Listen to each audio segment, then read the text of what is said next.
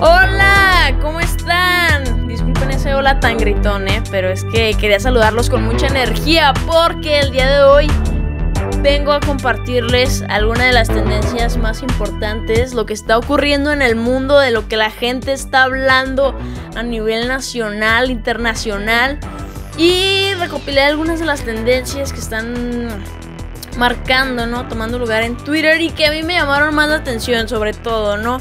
Así que vamos a comenzar con este nuevo juego que salió porque yo sé que a todos nos gusta y si no es a todos pues al menos a la mayoría, ¿no? Y es sobre el nuevo juego que lanzó Nintendo, el Mario Kart Tour, la nueva, versión de Mario Kart pero para móvil. Fue lanzado el 25 de septiembre y se encuentra totalmente disponible de forma gratuita para Android e iOS aunque existe un pase dorado que ofrece beneficios para un mes por 95 pesos. No sé de qué ideas son ustedes, si si pagan por juegos o no.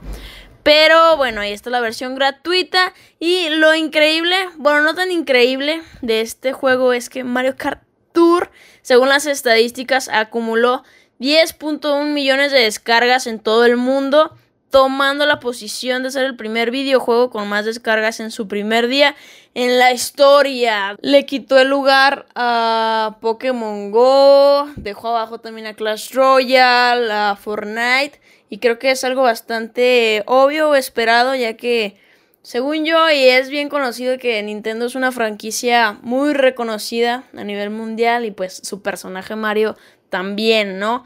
Así que era de esperarse que muchos cuando se enteraron fueran a descargar este juego, aunque la verdad es que sí hubo un poco de polémica, un poco de problemas, algunos jugadores que no estuvieron conformes con los controles, aunque está hecho para pantalla vertical, por esta misma comodidad que utilizan otros juegos para jugar con una sola mano mientras con la otra realizas otras actividades, ¿no? Así que yo lo descargué y la verdad es que no me gustaron los controles, sí batallé bastante, tiene dos tipos de juego, pero que no voy a decir nada más para que ustedes lo descarguen y tengan su propia opinión. Por otro lado está el tema de los Latin Grammys, donde varias figuras importantes del reggaetón, como Maluma, Daddy Yankee, Nicky Jam, J Balvin, protestaron mediante Twitter por la poca participación de su género en las nominaciones a los Latin Grammy.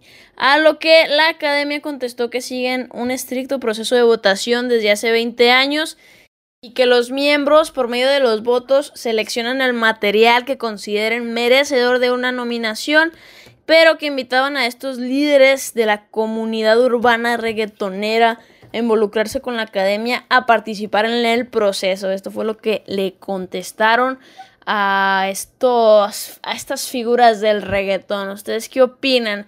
Yo creo que pues igual está bien que le den un poco de participación a otros géneros, pero eh, pues sí causó ahí mucha polémica. ¿Ustedes qué opinan? Si ustedes son fans del reggaetón, díganme, háganmelo saber. No, pues es que sí se pasaron. Y por otro lado, por último, voy a tocar un punto que no es común, de hecho no va con el sentido de mi canal, pero yo dije, lo voy a poner porque es tendencia, es importante hablar de esto. Y es sobre el caso de Ayotzinapa, que es nuevamente el tema, porque se cumplen cinco años de la desaparición de los 43 normalistas.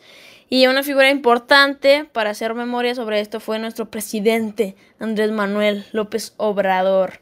O sea, es raro, ¿no? Yo hablando de cosas políticas y aquí, de todo esto, pero creo que nos incumbe a todos, ¿no? La cosa es que en la conferencia mañanera se vio con una playera conmemorativa de los cinco años del caso Ayotzinapa y recalcó que estaba muy comprometido con que se haga justicia a este caso y la verdad es que la gente de todo el país reaccionó muy bien ante esto, orgullosa de su presidente, que bueno que lo vea como un punto que quedó sin concluir y que hay que hacerse justicia.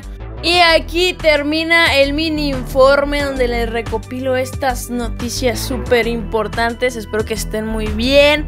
Les mando un abrazo, cuídense mucho y nos vemos en el siguiente podcast. Estén al pendiente para que lo escuchen, ¿eh? Les mando muchos saludos amigos y nos vemos en la próxima. Chao.